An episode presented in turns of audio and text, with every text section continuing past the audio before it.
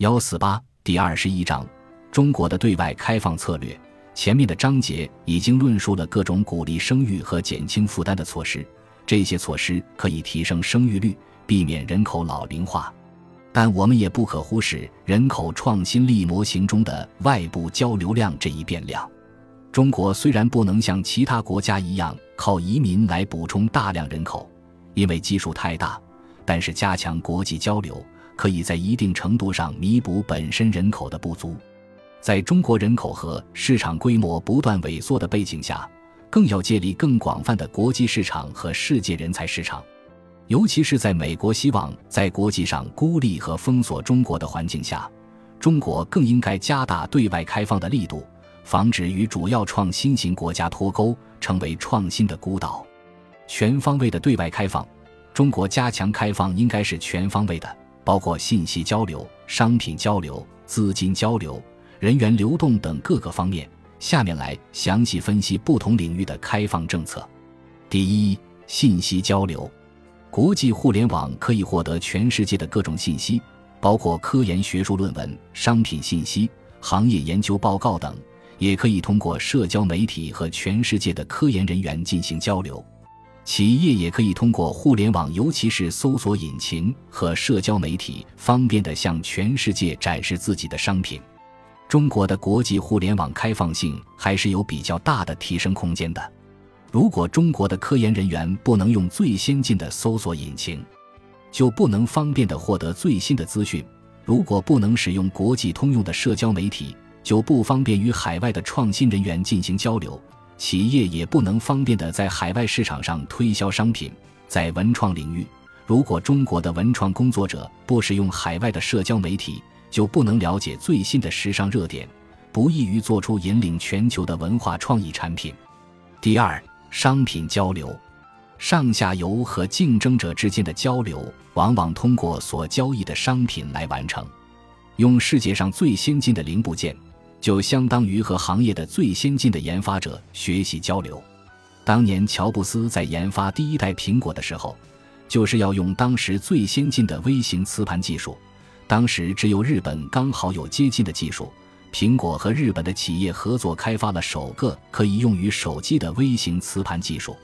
如果没有国际的商品合作，如果苹果要靠自己去从头发明一个手机硬盘，那今天可能就没有苹果了。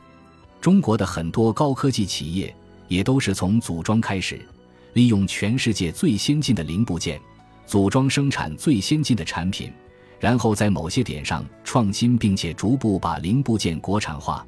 最终打造出全方位领先的供应链，这样的故事在家电、光伏、新能源汽车等领域不断的重演，实现了产业创新力从简单组装到超越的飞速提升。所以，贸易自由化可以使本国企业方便的建立全世界最先进的供应链，逐步接近和走到创新的前沿。加入 WTO 以后。中国的企业已经深度融合了全球供应链体系，成为世界的制造中心。中国的进出口关税也降到了非常低的水平，所以在商品开放贸易方面做得很好。尤其难能可贵的是，在美国实行贸易保护主义的高关税的背景下，中国还继续保持低关税和贸易的相对自由。第三，资金交流。如果要让不同企业的研发团队深度合作，就往往需要企业之间有资金的纽带，所以对外资的开放的意义不仅仅是为了获取资金。其实现在全球的富国都不缺资金，中国也不缺。开放外国投资的目的是建立资本纽带，让本国的研发人员深度参与国际合作。一个有趣的现象是，越是在对外资开放的领域，中国企业的创新竞争力就越强。例如，在家电领域。几乎对外资没有限制。二十年前，日本的家电合资企业占领了大部分市场，但是没过几年，中国的家电企业就培育出了很强的竞争力。与之形成鲜明对比的是汽车行业，中国一直对外资有一定的限制，反而中国本土的燃油车企业发展相对缓慢。中国对于外资的开放性还是比较高的。例如，几年前上海成功的引入了特斯拉最先进的电动汽车的制造工厂，这有利于中国自身的电动汽车产业的发展。中国的企业也持续加大了对外投资。过去这些投资很多是投到欠发达地区的资源和基础设施，今后应该鼓励投资到创新型国家的企业，因为和这些创新型国家有更多的资本纽带和合作项目，能够更好地促进本国的创新。第四，人员交流，深度的交流还离不开面对面的交流。虽然现在很多交流都可以在网上进行。但是网上的会议很多只是一些格式化或者正式的交流，很多创意并不是来自正式的交流，而是在茶余饭后不经意的谈天论地中激发出来的。这就需要和聪明的人一起工作比较长的一段时间，这样才会有更多的火花。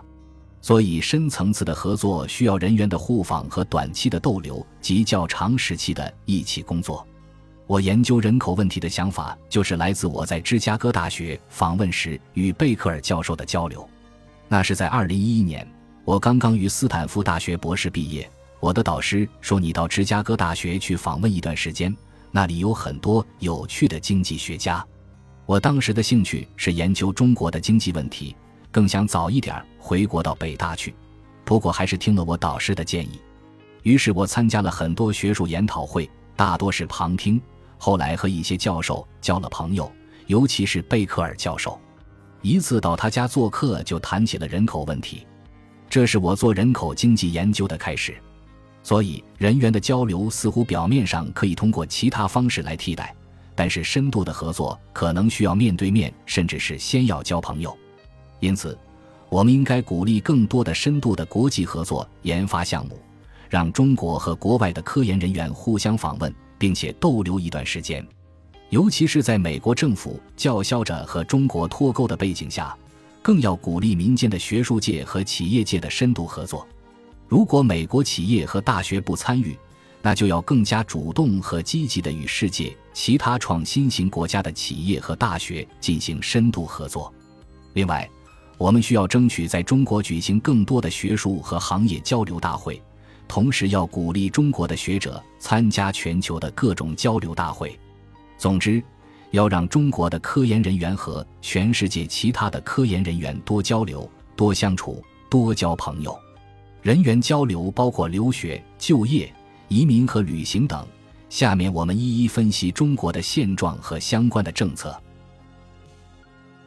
本集播放完毕，感谢您的收听，喜欢请订阅加关注。主页有更多精彩内容。